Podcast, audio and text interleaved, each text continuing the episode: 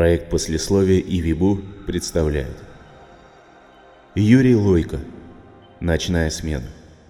Читаю я, Сканерс, за музыку отвечает Амая Наци. Что я здесь делаю? А? Ничего, буркнул я, улыбнувшись своим мыслям вслух. Из темноты донесся хриплый голос тезки.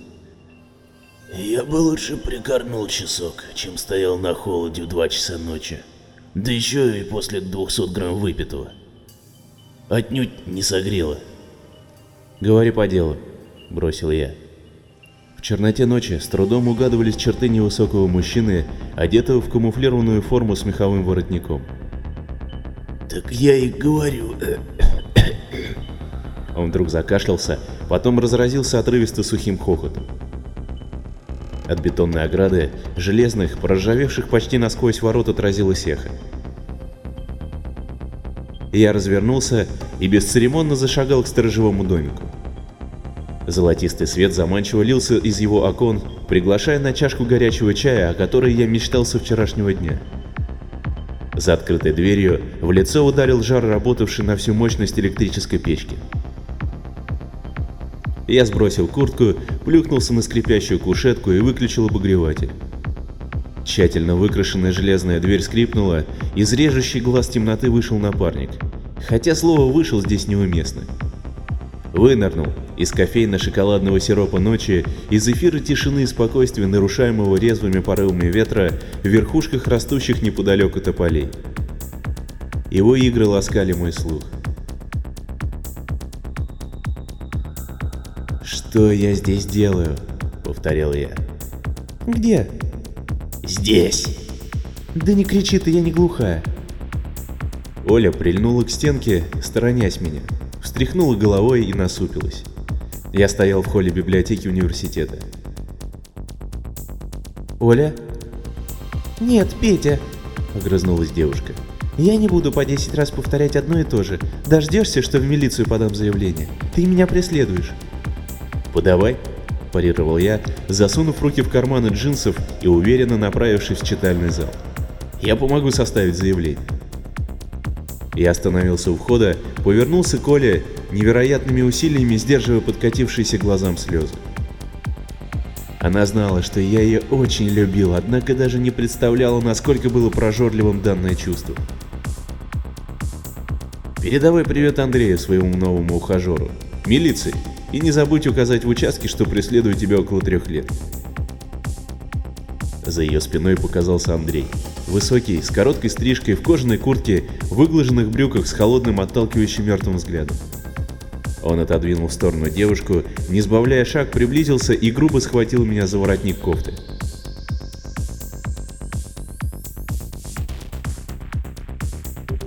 Меня трясли за воротник. В глаза бил свет лампочки, висящей под потолком на одном проводе. Напарник испуганно разглядывал меня, сжимая в свободной руке мобильный телефон. Наконец-то! Я уже хотел скорую вызывать. Думал, у тебя эпилептический припадок или что-то в этом роде. Нет, вздохнул я, заметив, что вновь включенная печка продолжает превращать тесное помещение в преисподнюю. Что с тобой? Расслабься, я в норме. В норме? Тебя трясло, голова откинулась назад, глаза закатились. Это ты называешь нормой? Ага. Мне кажется, тебе не стоит совмещать учебу в университете и работу охранником по ночам. Мне нужны деньги. Клянусь, к моим векам были привязаны гири по 100 килограмм каждая. Чтобы доехать завтра утром до универа и обратно, купить поесть в столовой, заплатить часть суммы за квартиру. Более того, в этом году я заканчиваю обучение, так что до лета продержусь. «Так что ты хотел показать?» – опомнился я.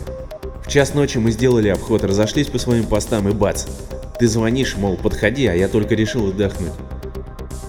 «Если б я был трезвый, то сказал». Он икнул и вяло улыбнулся. «Смотри». Напарник вытащил из-под стола бутылку. На дне булькнула прозрачная жидкость. И я скривился. Как можно пить такую отраву? «Я пошел к себе», — сказал я и встал. Погоди. Хорошо, я покажу. Мы стояли перед ржавыми воротами, над нами неслись на ветру облака, изредка выглядывали любопытные звезды. Глаза привыкли к темноте. Два куска железа связаны толстой цепью, между ними просматривалась зияющая чернотой щель. Я работал на данном объекте вторую смену. На первой нас провели по территории, ознакомили со всеми нюансами. За воротами просматривался заброшенный парк с одинокими тополями, крохотное озеро, холмы. «Ну и...» — протянул я, посветив фонариком в лицо напарника. Он прищурился, молча указал на ворота. И я шагнул к ржавому металлолому, который давно пора заменить. Закрыл правый глаз, левым прислонился к щели и стукнулся о лакированный стол читального зала, подскочив на месте так, что закружилась голова, к горлу подкатил комок. Через два ряда впереди хихикали, посматривая на меня. Две девушки, явно с младших курсов. Конечно, весело наблюдать за парнем, пытавшимся пробить головой крышку стола. Я с удивлением обнаружил блуждающие в закоулках сознания мысли суицидального характера. Умереть на первых стадиях депрессии никогда не поздно, и уж тем более из-за мук первой любви. Вот уж велика потеря, думалось мне при воспоминаниях о боли. Однако пылающее и невыносимо сверлящее чувство твердили иное, будто существовали обособленно от хозяина. Пожалуй, аромат смерти дурманил и отталкивал одновременно. Мало ли разборок было у меня с Олей на протяжении трех лет. Я встал, вернулся в холл. Оля уже ушла. Андрей тоже. Ему нравилось хватать меня за воротник, как собаку за ошейник, или угрожать. А я вел себя так, словно ничего не происходило. В такие моменты я ловил безучастный взгляд Оли в то время, как Андрей орал мне в ухо. Ты меня понял? Мат пролетал мимо. Я сжал кулаки, рассматривая побелевшие костяшки, разжал, провел кончиками пальцев по гладкой стене. Вздохнул полной грудью, чувствуя, как едкая смесь запахов университетского линолеума под ногами и сырости книгохранилища неторопливо разбавляется обжигающим морозным ароматами голых тополей. Напарник что-то бессвязно говорил, наверняка по поводу моих провалов памяти. Привычное дело – забытие. Ни один врач не смог помочь или хотя бы приостановить необратимо врожденные процессы в моем мозге. Помню, Сидя в кабинете доктора и вперев взгляд в красовавшийся на стене снимок собственной головы, я слушал, как моей маме ясно дали понять. Ее сын не такой, как все. До сих пор мама отказывалась в это верить. Как все, я был до того момента, пока невзначай не подумаю о прошлом. И не просто подумаю, иначе любая неосторожная мысль превращала бы мою жизнь в ад, а смакуя воспоминания или же связанные с ним приятные либо негативные чувства.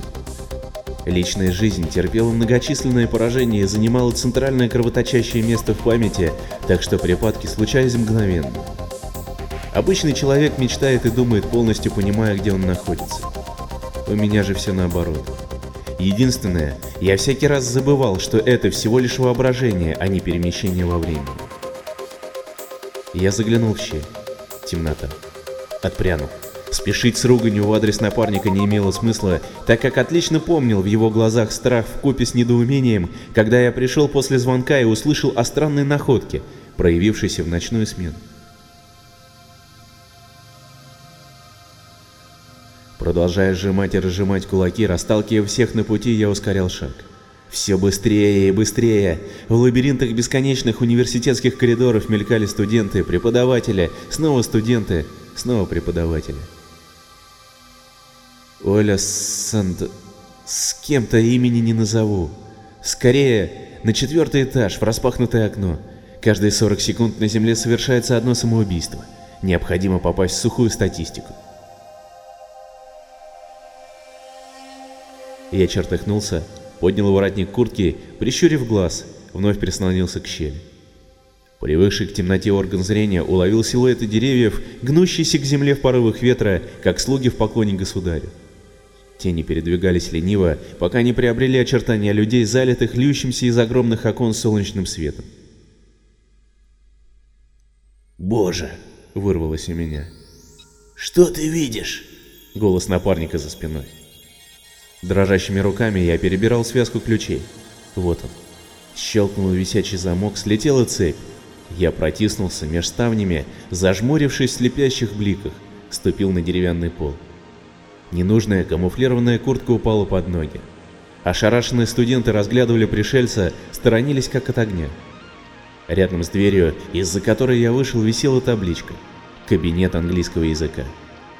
Я подошел к расписанию занятий третьего курса четвертого факультета, поймал немигающим взглядом необходимый класс.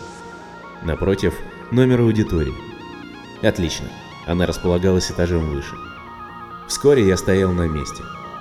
У входа толпились молодые люди, девушки хихикали, матерились, хватали друг друга за непристойные части тела, смеялись во все горло, разговаривали по телефону.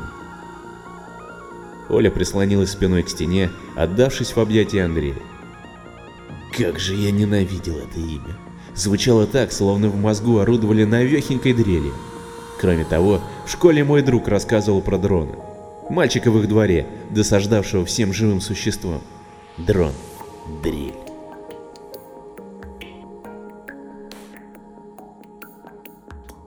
Они целовались. Ну да, одна и та же картина резала мои глаза всякий раз, как я проходил мимо либо намеревался навестить Олю в надежде на непринужденную беседу. Увы, таковой не состоялось. На ремне висели газовый баллончик ТРН-4, резиновая дубинка, кобура с пневматическим револьвером с девятью патронами в барабане. Калибр 4 мм. Металлические пули с расстояния в метр причиняли человеку непоправимый вред. И я наблюдал. Затем сделал шаг. Еще один. Андрей и Оля меня не замечали. Не помню, как в ладони оказалось оружие с взведенным курком. Рядом кто-то вскрикнул, и в тот же миг задребезжал продолжительный звонок на пары, так раздражавший и оглушавший меня. Я вытянул руку, сделал еще два шага, стоя в полуторах метрах от парочки. И выстрелил. Легкий толчок приятно отдался в руке, дуло выплюнуло снопа оранжевых искр. Схватившись за грудь, Андрей отшатнулся и испуганными глазами возрился на меня, упал на колени. Я разрядил револьвер ему в лицо, при этом отведя взгляд на Олю. Девушка застыла в немом ужасе. Ее личико окаменело, словно я накануне высек любимую в скале. Звонок затих.